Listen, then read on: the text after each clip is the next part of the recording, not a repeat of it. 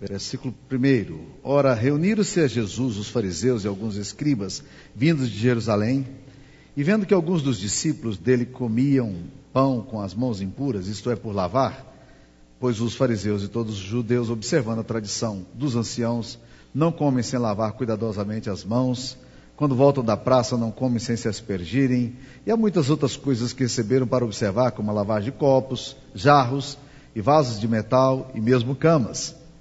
Interpelaram-no os fariseus e os escribas: Por que não andam os teus discípulos de conformidade com a tradição dos anciãos, mas comem com as mãos por lavar?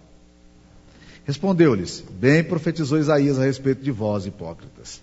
Como está escrito: Este povo honra-me com os lábios, mas o seu coração está longe de mim. E em vão me adoram ensinando doutrinas que são preceitos de homens. Negligenciando o mandamento de Deus, guardais a tradição dos homens.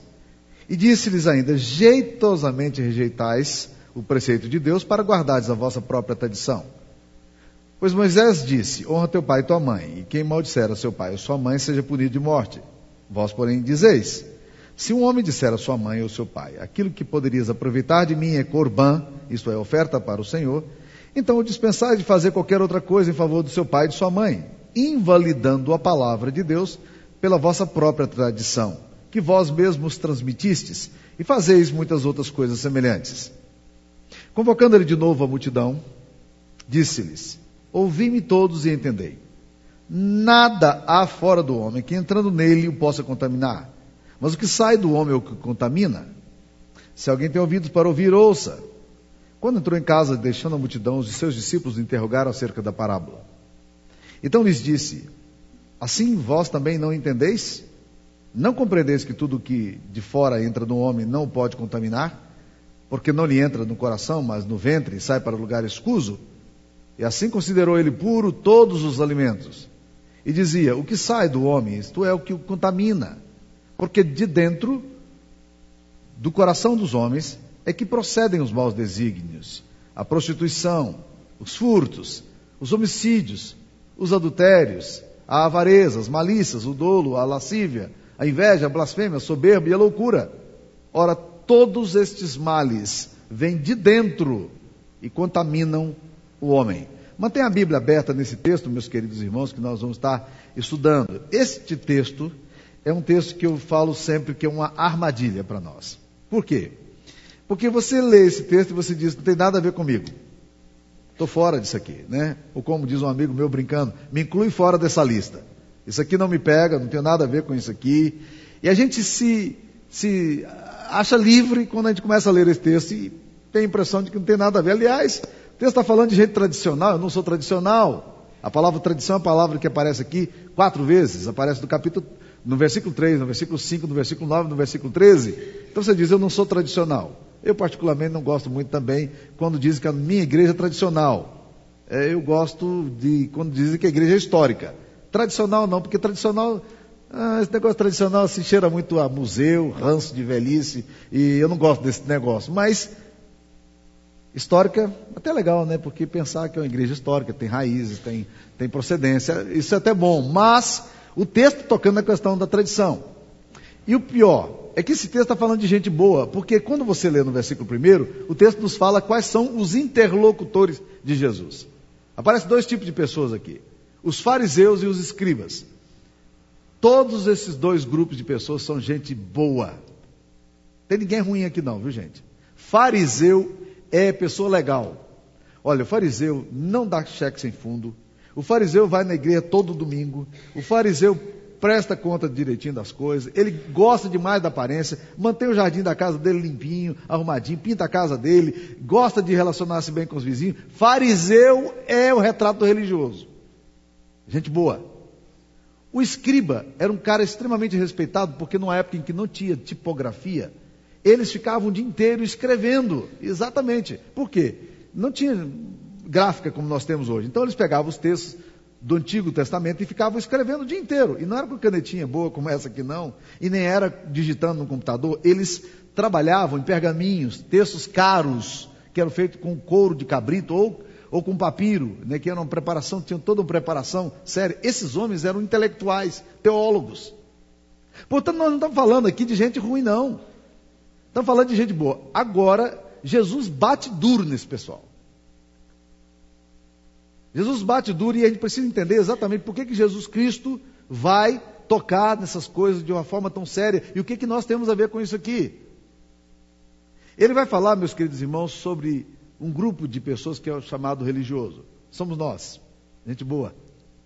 Olha que gente boa, né? Gente boa. Mas que pode facilmente perder o foco central do cristianismo. Como? O que estava acontecendo com essas pessoas que levavam essas pessoas a perder o foco do cristianismo? A primeira coisa que esse texto nos mostra de uma forma muito clara é que o religioso, o legalista, o tradicional, ele, ele tem uma facilidade, uma tendência de sacralizar coisas temporais.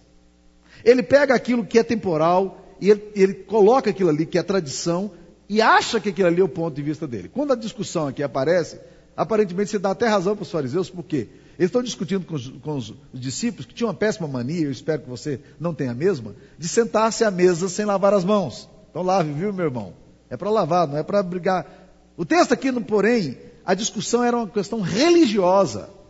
Porque os fariseus, quando saíam para as ruas e cumprimentavam as pessoas, ao voltarem para casa, eles se submetiam a um ritual religioso. Isso era para agradar a Deus. Eles, ao voltarem da praça, está aí no versículo 4, eles lavavam ah, copos, jarros, vasos de metal e alguns até mesmo camas. É, ia lá e passava o um paninho na cama toda vez. Por quê? Porque agora eles estão puros aos olhos de Deus para poder sentar-se à mesa e comer. Quando os discípulos assentam à mesa e não lavam as mãos, eles vão para Jesus e falam: por que, que os discípulos de vocês não guardam a tradição dos anciãos? E não observam o critério de lavar as mãos. Eles não estavam preocupados com higiene, não. Eles estavam preocupados com cerimonial religioso. O religioso, ele tem uma enorme tendência de gostar demais de rituais. Tudo que é rito, tudo que é paramento, tudo que é sacramento, tudo que é coisa, que é coisa assim exterior, ele gosta muito. Ele gosta de rituais. Ele, por isso que ele pratica os rituais. Isso dá um certo senso de conformidade para a alma dele. O problema é que sacraliza aquilo que é temporal e começa a confundir acidente com essência, histórico com revelado, temporal com eterno, e a gente vai misturando as coisas de tal forma que de repente a gente perde o foco. Gente, a verdade do Evangelho não está nem no velho, nem está no novo, mas está no eterno. O velho, quando surgiu, também foi novo.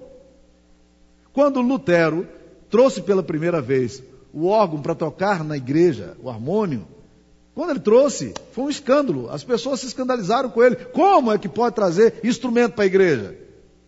Você sabe da briga que houve na, na igreja evangélica durante muito tempo, porque brigava-se porque primeiro não podia trazer violão para tocar na igreja, depois brigava-se porque não podia trazer bateria, e algumas igrejas até hoje brigam com esse negócio.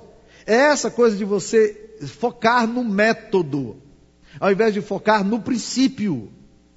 E você perde a essência da fé cristã por causa disso.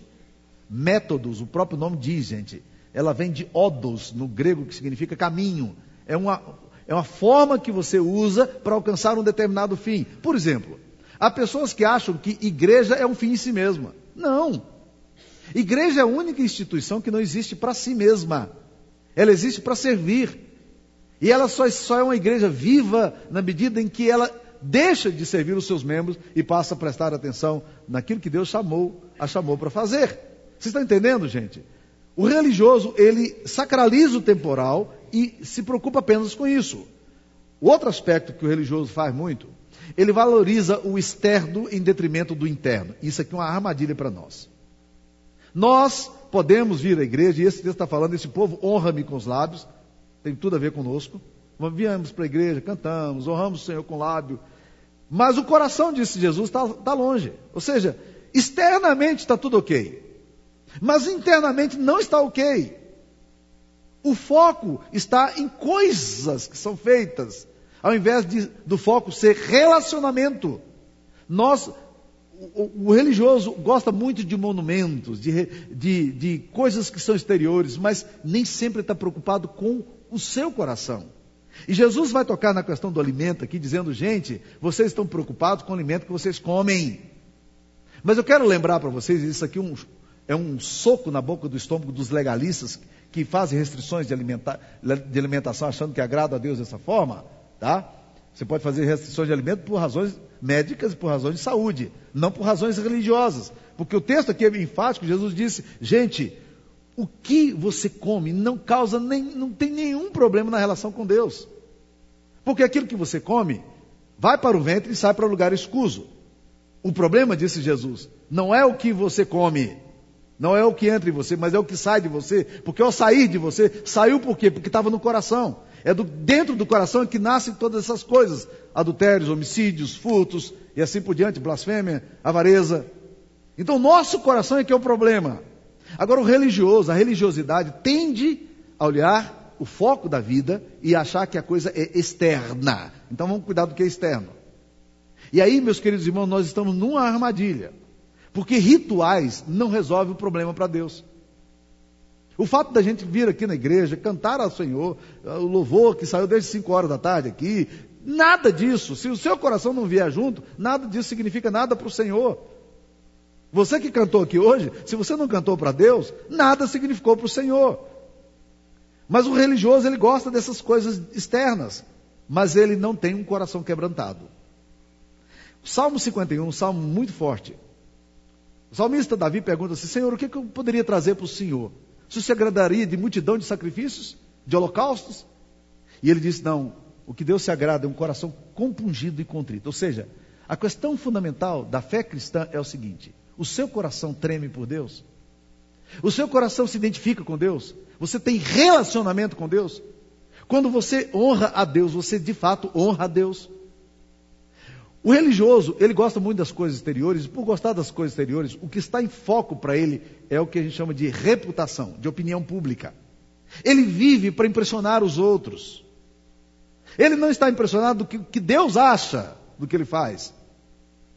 Ele está, está muito interessado em saber o que, que as pessoas vão achar que, daquilo que ele faz. O coração não. Você não traz o coração. Se você quiser saber se você está sendo mais religioso do que cristão, o cristianismo é, é, vivo, pergunte a você: você está fazendo as coisas por Deus ou você está fazendo para manter as aparências? Você está usando botox espiritual para quê? Deus não se impressiona com a sua maquiagem. Deus não se impressiona com, sua, com o seu verniz. Deus está interessado em saber como é que está o seu coração em relação a Ele. Irmãos, isso é sério. A Bíblia nos diz em 1 Samuel capítulo 15 que Saul pecou gravemente contra o Senhor. Ele desobedeceu frontalmente a Deus. Samuel, o profeta, veio para conversar com ele. E Samuel tenta trazer o coração de Saul, o rei, ao bom senso. Fazê-lo entender que o problema dele era um problema com Deus. E ele precisava tratar desse problema dele com Deus. Quando Samuel confronta o rei Saul, Diz a palavra de Deus que Saul admitiu, pequei, mas admitiu para não tratar mais do assunto, para fugir da confrontação, e já disse para Samuel: Eu sei que eu fiz errado, agora vem comigo para honrar-me perante os anciãos. Olha, olha o que, que ele faz. Havia uma cerimônia religiosa logo em seguida. Ele era o rei de Israel. Israel era teocracia. E agora então ele diz para Samuel: Samuel, vamos manter as aparências e vamos lá para o culto. Honra-me, faz tudo legalzinho. Honra-me perante os anciãos. Ele não pegou o ponto.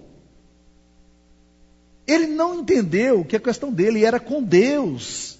É este o problema da religiosidade. Nós estamos fazendo as coisas de fachada. O nosso coração está longe de Deus. Mas a gente mantém as aparências. A gente quer que a nossa família continue achando que está tudo legal, que os nossos amigos nos achem gente boa. E você, eventualmente, meu querido irmão, vai receber muitos aplausos. Essa é a armadilha do meu e do seu coração. Não interessa aplausos de homens se você não tem aplausos dos céus. Não interessa o que você faz para as pessoas ficarem impressionadas se o seu coração não está se identificando com o coração do Pai. Esse povo honra-me com lábios, com os lábios, mas o seu coração está longe. A preocupação de Deus é onde é que está o seu coração. Alguns anos atrás, eu vivi uma situação muito difícil.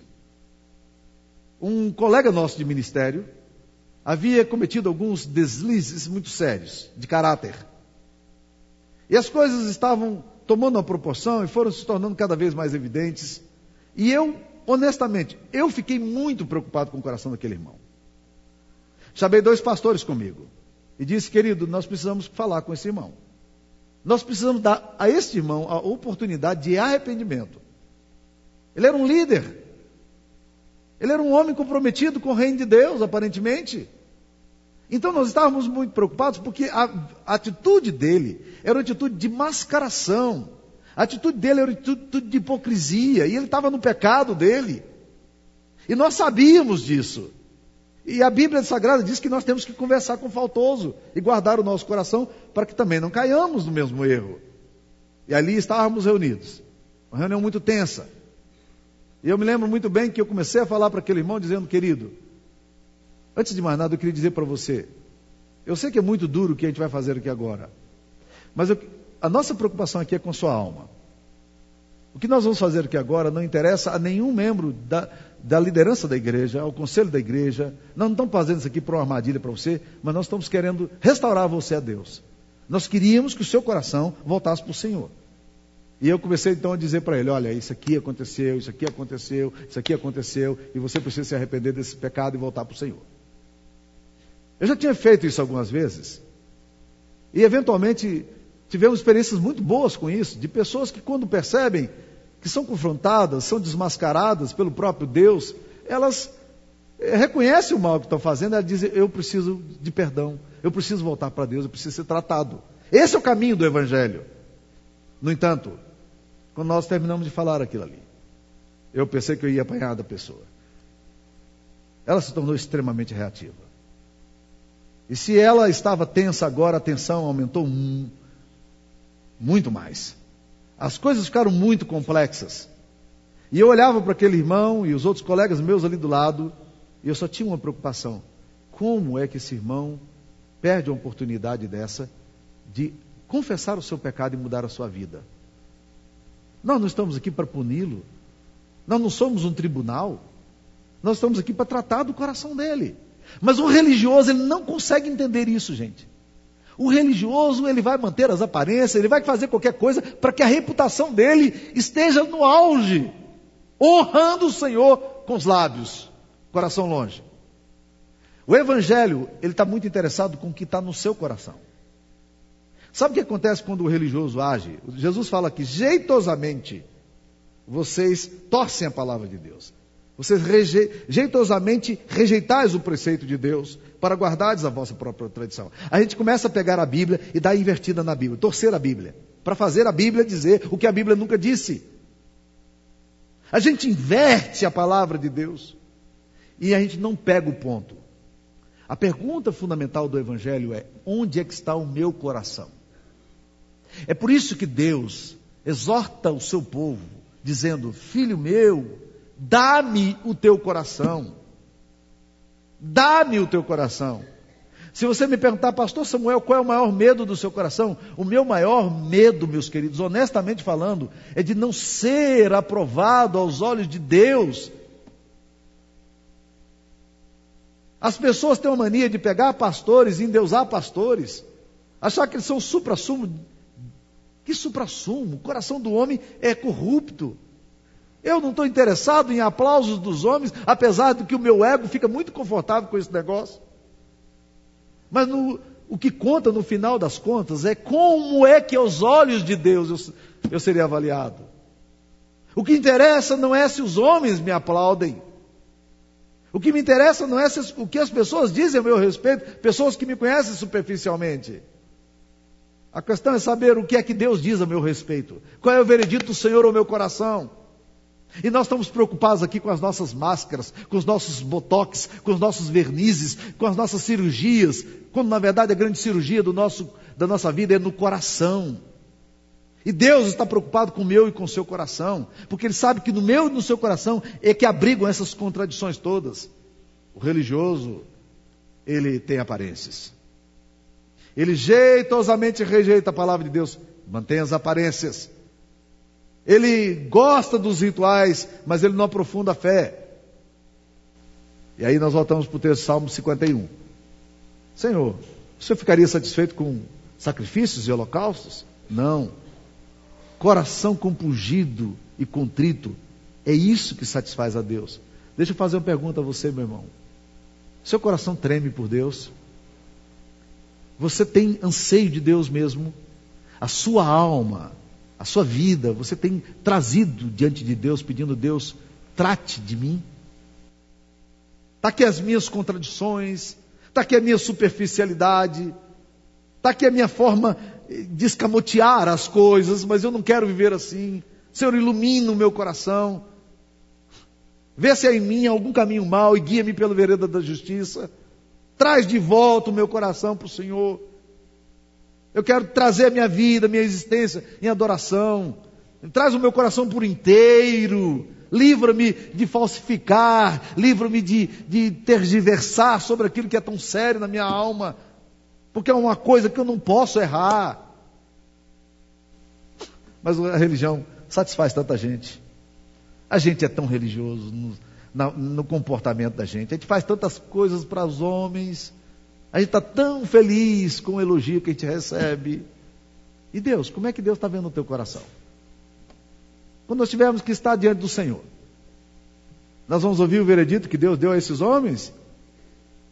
Bem profetizou Isaías a respeito de vós, hipócritas, como está escrito: Este povo honra-me com os lábios, mas o seu coração está longe de mim.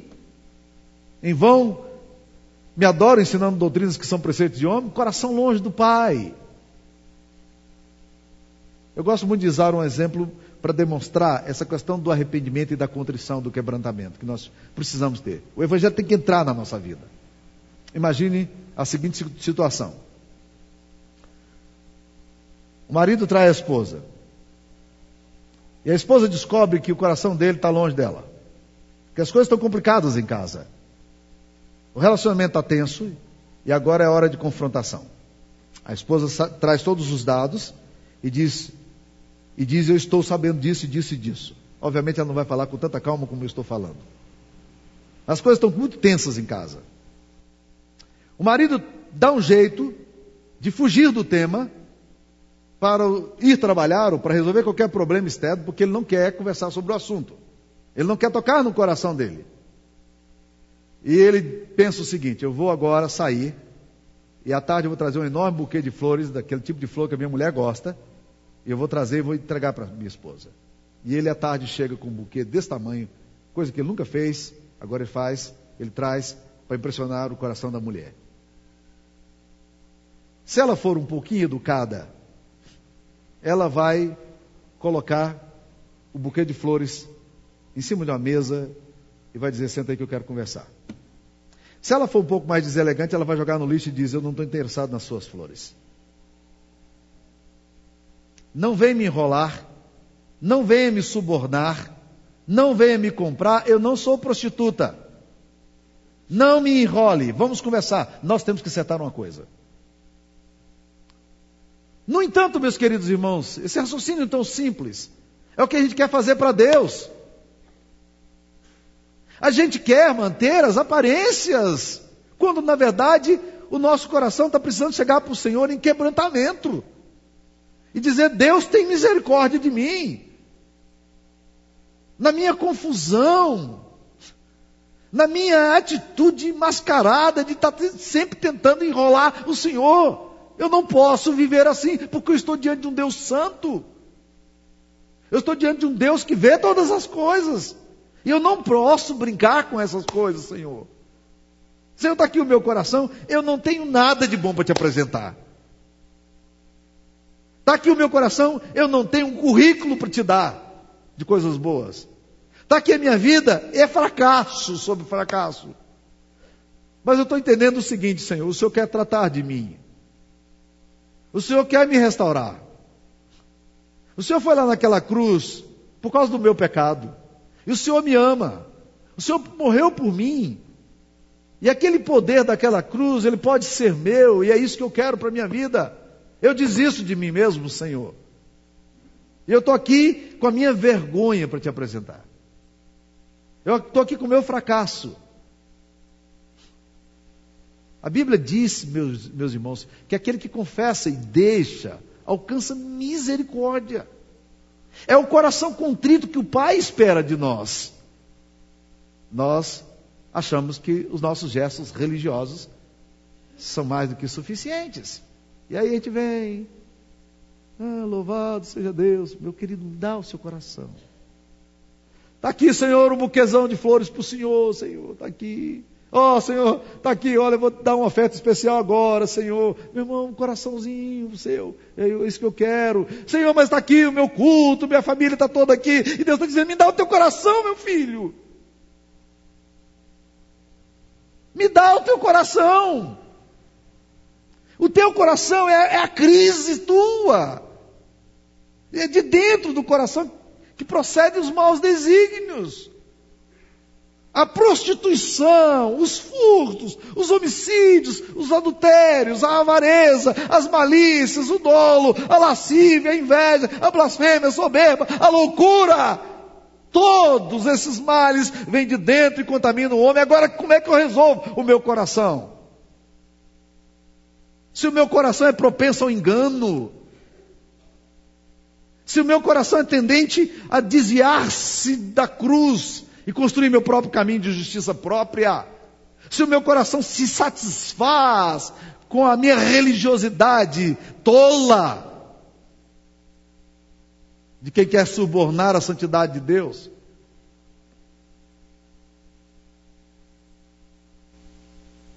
Jesus está dizendo para nós: esse texto é para nós. Esse texto é para mim. Para me alertar sobre a minha loucura e os desvios da minha própria alma. Esse texto é para você. Para alertar você sobre a sua loucura e os desvios do seu coração. Esse texto é para nós. É daqui, trazendo o nosso coração torto, tendencioso, malignamente corrupto e dizer: Deus, não tem solução para mim a não ser a cruz. Eu não encontro caminho para mim a não ser com a operação maravilhosa do sangue do teu filho amado. É por isso que eu estou aqui. Mas eu quero te prestar um culto, Senhor. Eu quero te adorar. Eu quero estar por inteiro. Eu quero que um dia eu receba aplausos, não dos homens, mas de um Deus Santo. E eu sei que esses aplausos só vêm por causa de Cristo Jesus, que assume o meu lugar. Ele se torna minha justiça diante de Deus. Ele toma sobre si o meu pecado, a minha vergonha, o meu mau caratismo, a minha tendência à mentira, ao engano, à falsificação. E Ele vai purificando meus motivos para me dar um coração que só Ele pode me dar. No meu caso, meu querido irmão, não é de remédio intravenoso. Meu caso é de cirurgia. E só o Deus que nós adoramos pode fazer isso. Porque Ele disse: Eu vou te dar um coração novo. Eu vou tirar um coração de pedra, eu vou dar coração de carne. Eu vou colocar tendões sobre vocês. Eu vou colocar carne sobre vocês. Eu vou dar sensibilidade a vocês. É exatamente isso que nós precisamos. Vamos curvar a nossa cabeça. Eu queria que você respondesse ao Pai. Você ouviu a palavra de Deus? Eu queria que você respondesse a Jesus agora. Deus, nós precisamos ser tratados pelo Senhor. Pai, os paliativos que nós usamos não dão certos. Eles sempre se mostram frágeis demais. Nós atropelamos processos, Pai. Nós tentamos manter as aparências sempre. Nós fazemos de conta que as coisas estão boas e vamos levando assim a nossa história de falsificação e mentira. Nós precisamos do Senhor, desesperadamente. Nós precisamos do sacrifício de Cristo em nós desesperadamente. E nós estamos aqui hoje, Pai, te dizendo que nós não temos nada de bom para te apresentar. Mas queremos que o Senhor nos dê um coração quebrantado um coração derretido, um coração trabalhado pelo Teu Espírito Santo, para adorarmos o Senhor como o Senhor merece ser adorado. Renova o nosso coração, Pai, nessa noite. Nós te oramos em nome de Jesus. Amém, Senhor. Amém.